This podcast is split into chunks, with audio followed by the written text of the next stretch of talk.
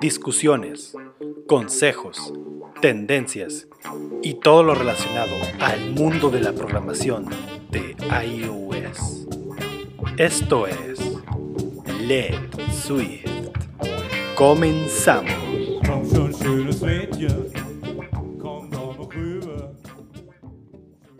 Hola, ¿qué tal? Bienvenidos a Let's Sweet Podcast. Yo soy Pete y me da mucho gusto saludarlos.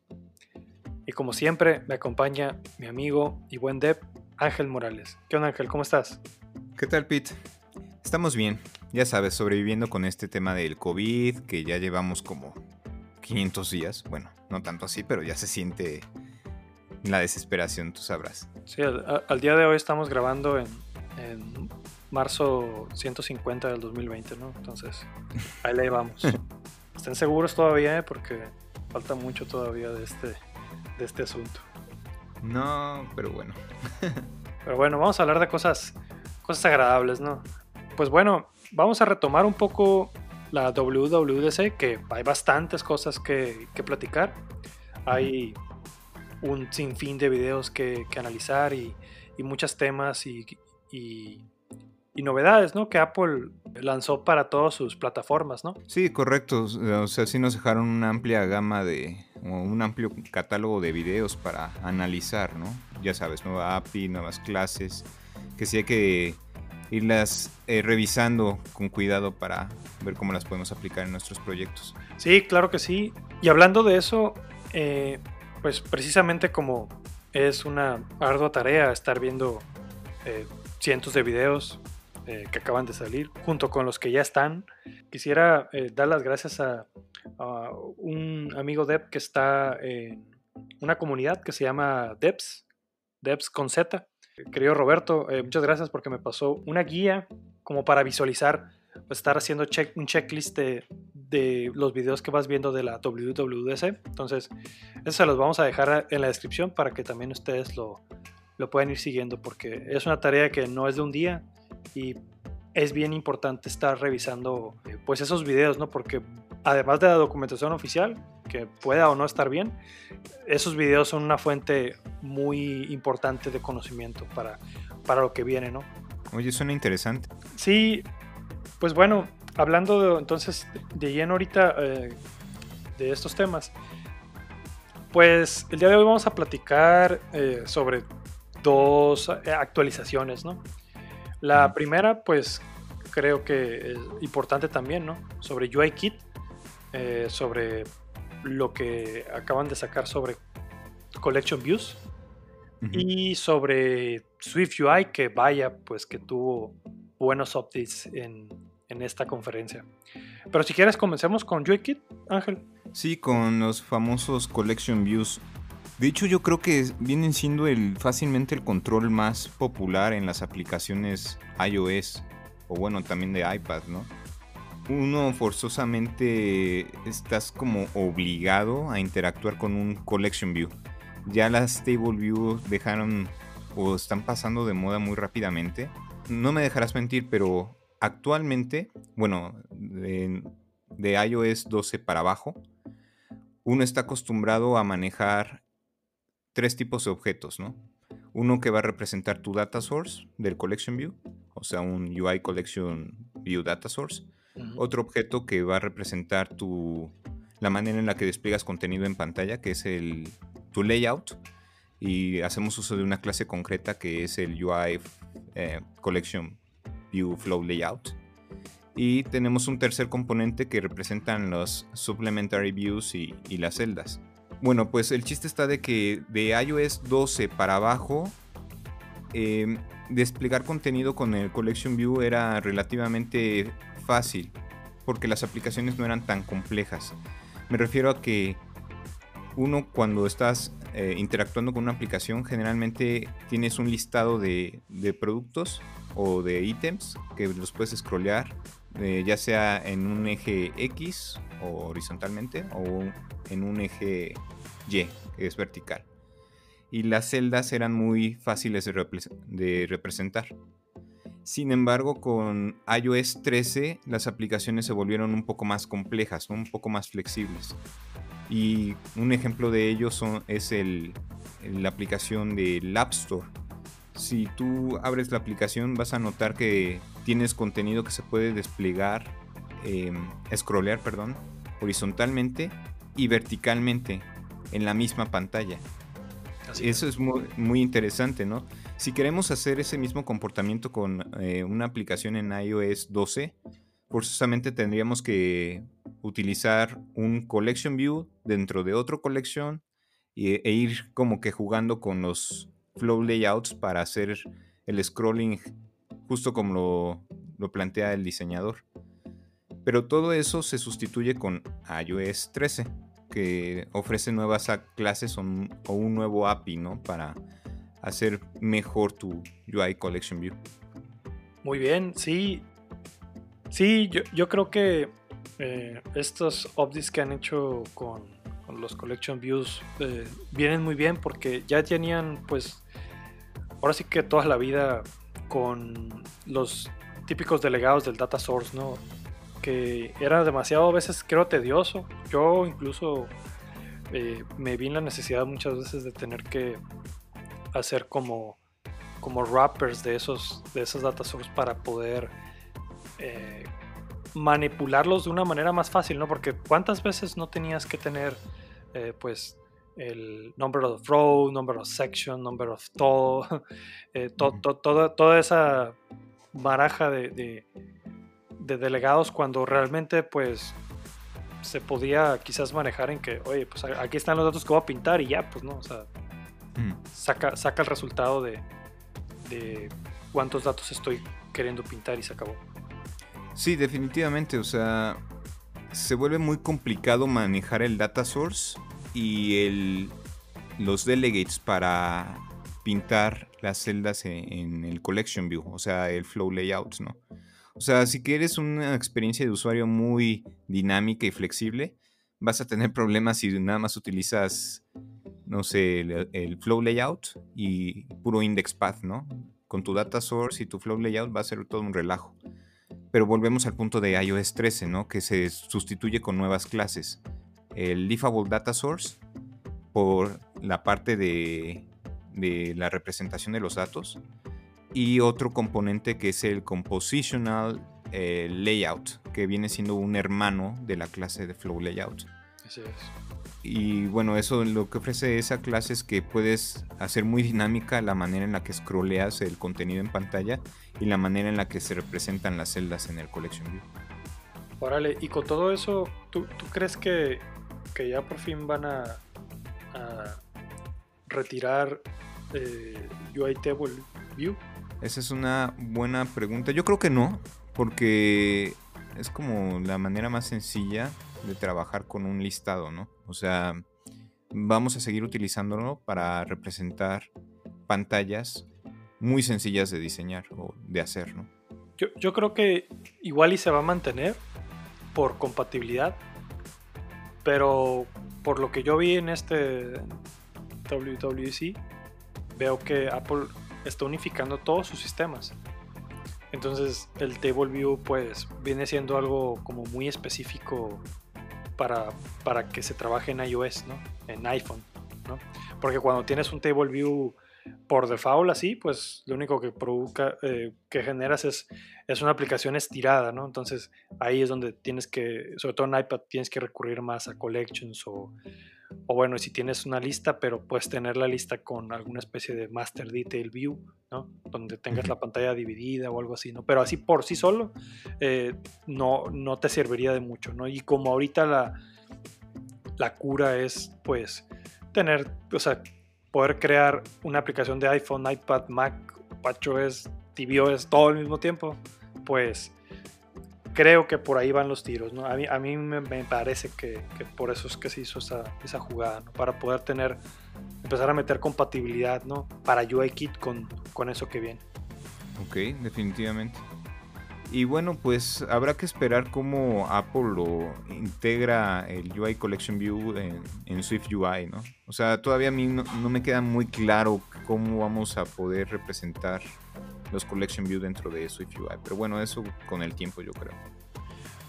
Pues de hecho, ah, no sé si quieras que pasemos o querías comentar algo más acerca de, de UIKit.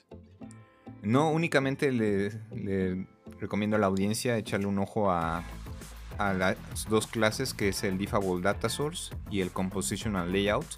Les voy a dejar, les vamos a dejar el enlace en la descripción para que le echen un ojo. Y por favor, por favor, por favor, por favor, dejen de utilizar el IndexPad, que eso Apple ya lo está deprecando, ¿no?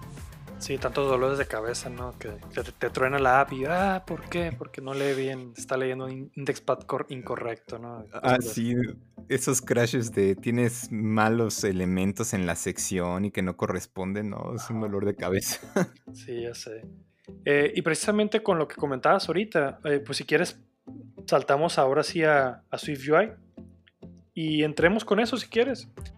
Parece que mi cartita a Santa Claus bueno, a Tim Cook a quien sea de Apple, funcionó. No sé, las estrellas se alinearon, etcétera. Pero no, es cierto, era lo que ya venía, ¿no? Por fin ya tenemos soporte nativo para, para collections llamados grids. Eh, hay una plática muy buena sobre eso, eh, sobre stack grids, que se las recomiendo también, se las vamos a dejar ahí en la descripción. Y ahí básicamente pues es comentar que, ya por fin tienes, tienes ese soporte, ¿no? Ya no tienes que, eh, bueno, ah, porque en la, versión 1 de Swift UI tenías que hacer como dos ciclos, ¿no? Con for each dentro de una lista, pero al final no dejaba de ser un poquito workaround, tipo hacky, el poder tener eh, diferentes columnas, ¿no? Para dar la apariencia de un collection.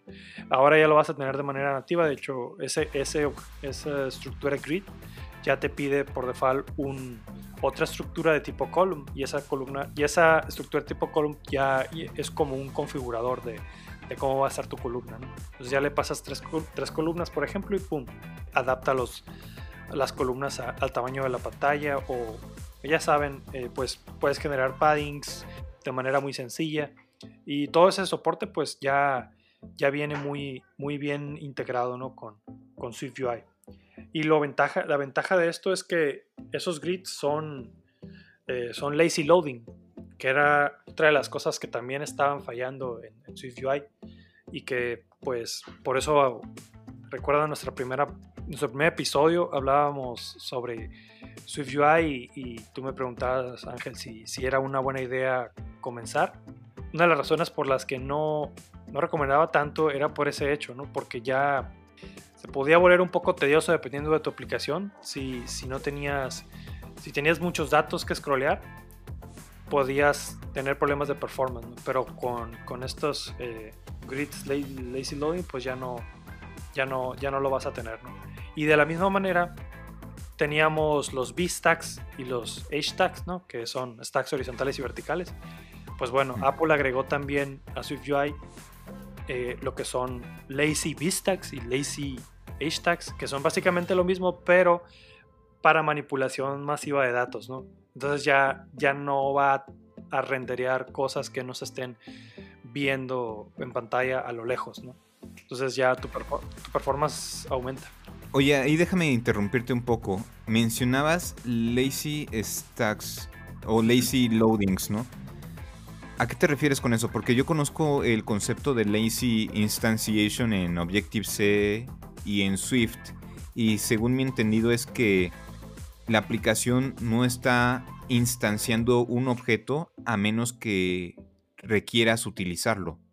Sí, exacto, sí. Es que eh, ahorita, por ejemplo, eh, con, con los VStacks, si tú metes 200 datos, los 200 datos, si, si están en una celda, eh, se, van a, se van a cargar en memoria. Ok. ¿No? Entonces, si tienes 1000, 2000 datos, pues todo se va a cargar en memoria aunque no se esté viendo. Y eso, mm. pues, eso provoca, va a provocar que pues, se lague tu aplicación, ¿no? Entonces, con esto, pues ya se evita eso, ¿no? Entonces, ya lo que se está, se está viendo en pantalla se va a cargar. Y si no se está viendo, pues no se va a cargar hasta que, que sea el turno de mostrarlo en pantalla. Esa es la ventaja ahorita con los, con los lazy stacks. Ah, o sea que se van creando los objetos en memoria conforme haya demanda, ¿no? Exacto. Lo que debería ser, de, hecho, desde un principio, ¿no? Honestamente. Pero bueno, lo, quisieron incluir apenas en la segunda versión y, pues bienvenido, ¿no? Creo que es algo que, va a ayudar mucho. Y digo, no, no digo que, sea un desastre el VStack y HStack. Si no sabes cuál usar, primero utilices el VStack o el HStack y dependiendo de tu cantidad de datos, pues si tú ya ves que tienes problemas de performance con VStack, puedes cambiarlo a Lazy, Lazy VStack. Oh. O sea, para que, para, que no lo, para que no lo descartes simplemente, no. O sea, los dos están ahí. No quiere decir que sea excesivamente malo, pero sí tiene un mejor manejo Lazy VStack a la hora de, digamos, no instanciar datos, miles de datos eh, en tu aplicación que quizás no se están mostrando en pantalla en estos momentos. Ok, entonces la regla de oro es si tienes pocos datos, utiliza VStack o HStack. Y si manejas un listado de datos, Lazy VStack o Lazy HStack. Exacto, sí. O si no sabes tampoco cuántos datos vas a tener, ¿no? Porque si tienes una lista de, 20 datos, pues está bien, o sea, maneja VStack, ¿no? Eh, pero si, si, si, no tienes idea de cuántos valores vas a representar en tu, en tu stack, pues puedes entonces optar por usar Lazy Vista. Oh, interesante. Sí, e, eso, eso es uno de los grandes updates que creo que, que SwiftUI trajo ¿no? en, este, en este año. También hay otro que, que, me parece muy, muy importante, que son los nuevos data flows que se lanzaron. Hay mucho más al respecto de eso en una plática eh, del mismo nombre, creo que se llama eh, Data Essentials en SwiftUI. Ahí se las vamos a dejar también. Y aquí básicamente se habla de los nuevos decoradores, ¿no? Annotation, como quieran decirles, de, bueno, property wrappers más bien deberían ser, de, de los manejadores de estados en SwiftUI. Al principio, bueno, en la versión 1 teníamos lo que es state, ¿ok? ¿No?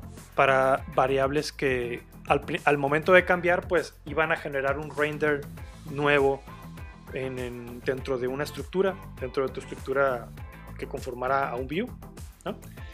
Y bueno, y esa, y esa variable se iba a mantener por SwiftUI. ¿ok? SwiftUI le iba a mantener y cada vez que cambiara, eh, esa, esa, variable iba a renderar una nueva vista. Pero también teníamos eh, otras dos que eran Observed Object, ¿no? que se trabajaba con objetos, eh, bueno, con clases que estuvieran suscritos a, bueno, que adoptaran el protocolo Observable Object y que tuvieran propiedades que, que, estuvieran decoradas con published, ¿ok? Con el publish de combine. Bueno, pues cuando una variable publish cambiara, los objetos que estuvieran marcados con observed object, pues iban a reaccionar e iban a generar un, un, render nuevo en, en, la vista que estés trabajando. ¿okay?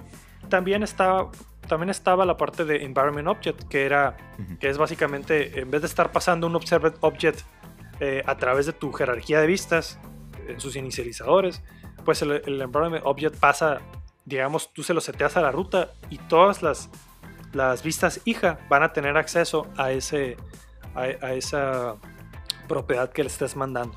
¿no? Eso facilita mucho, por ejemplo, si vas a crear una sesión de usuario, pues eh, a lo mejor tu root tiene directamente acceso al user y ya todas tus vistas consecuentes van a tener ese objeto ahí, ¿no? Pero hay un pequeño problema con los Observed Objects, que en la documentación de Apple te dice, ¿no?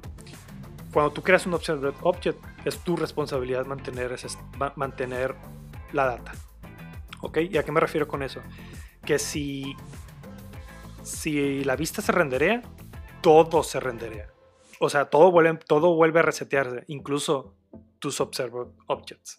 O sea que si tienes, por ejemplo, una vista A y dentro de esa vista A tienes una subvista B y nada más te interesaba actualizar la subvista B, o sea, lo que estaba dentro, con eso no se tenía que renderear todo, o sea, eh, la vista A y la vista B.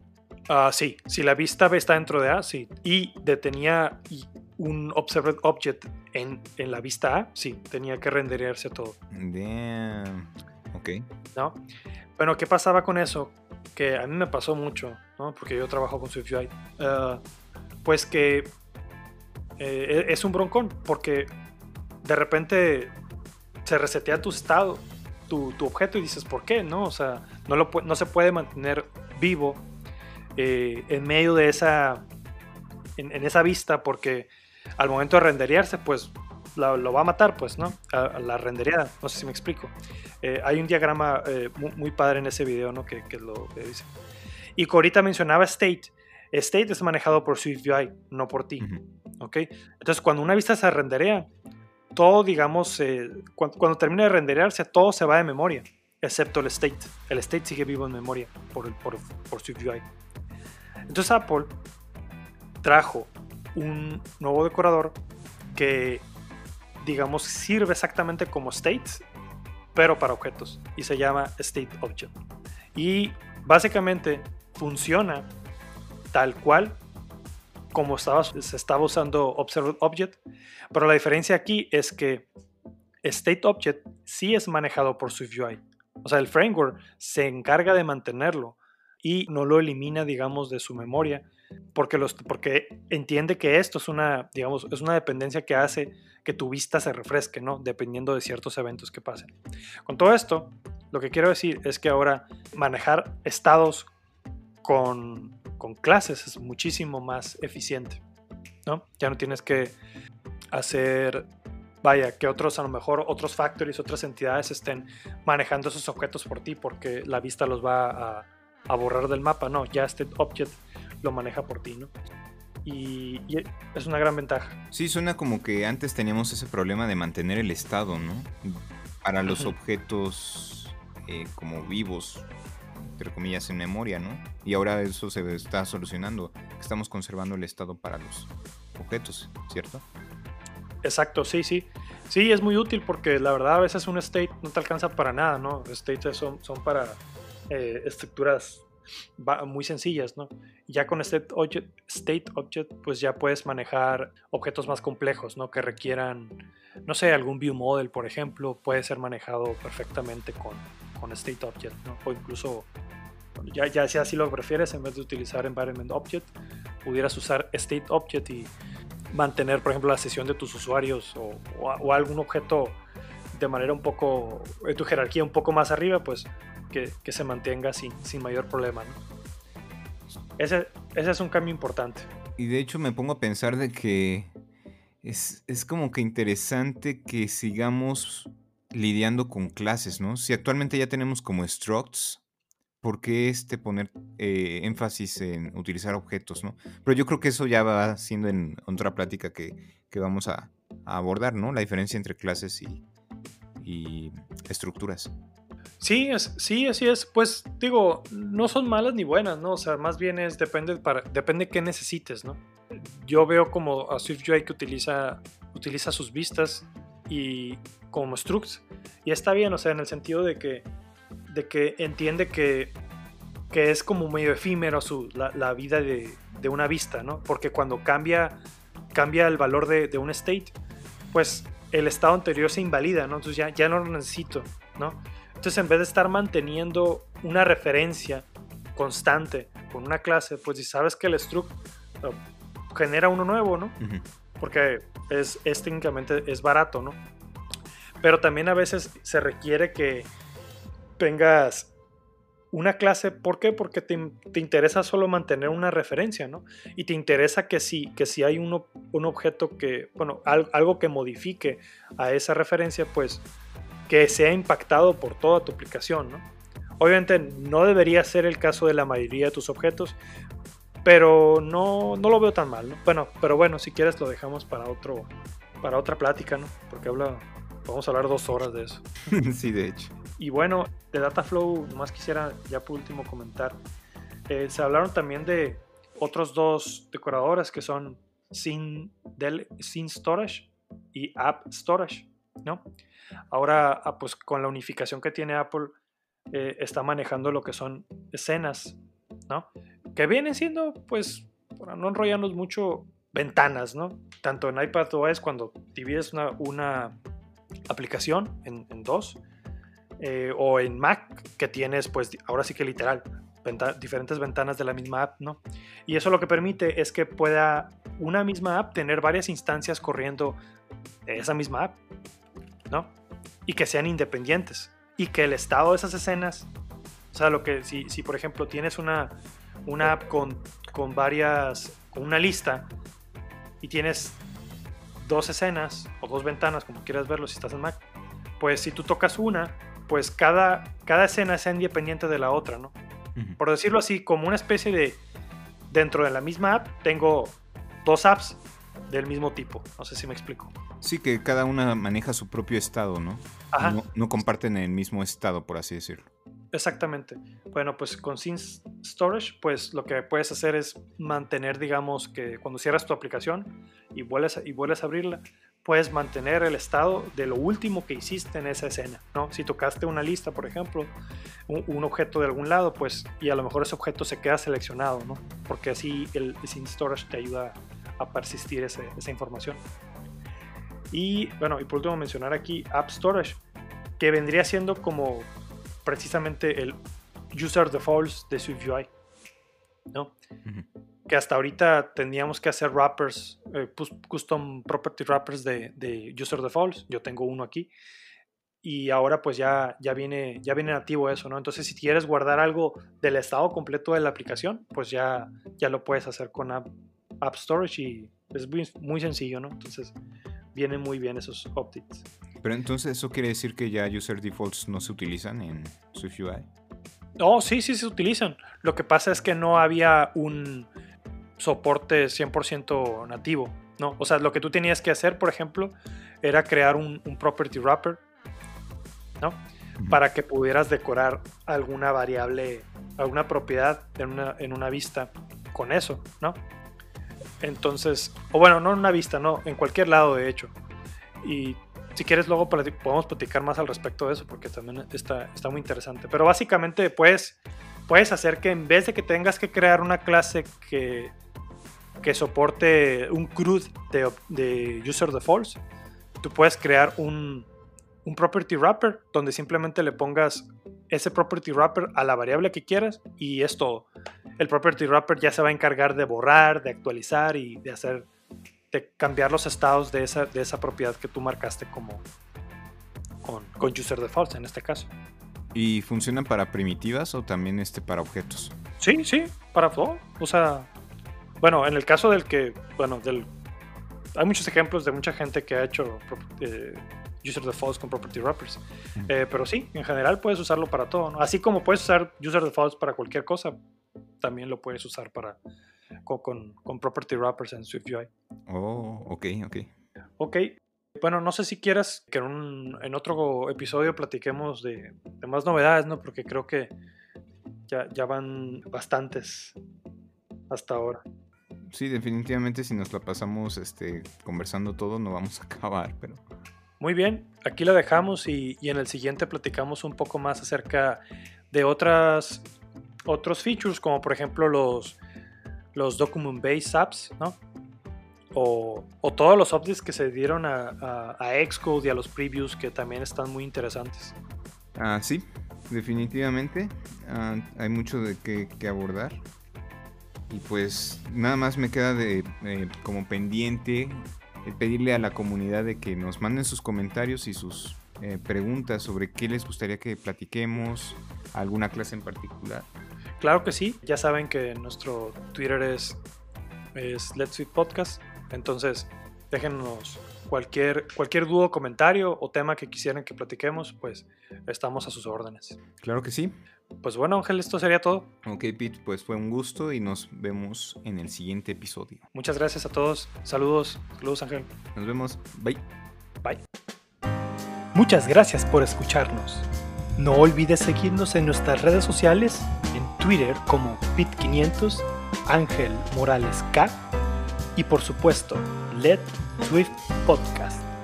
También sigue a Ángel Morales K en su cuenta de YouTube. Nos vemos en el próximo episodio. Hasta luego.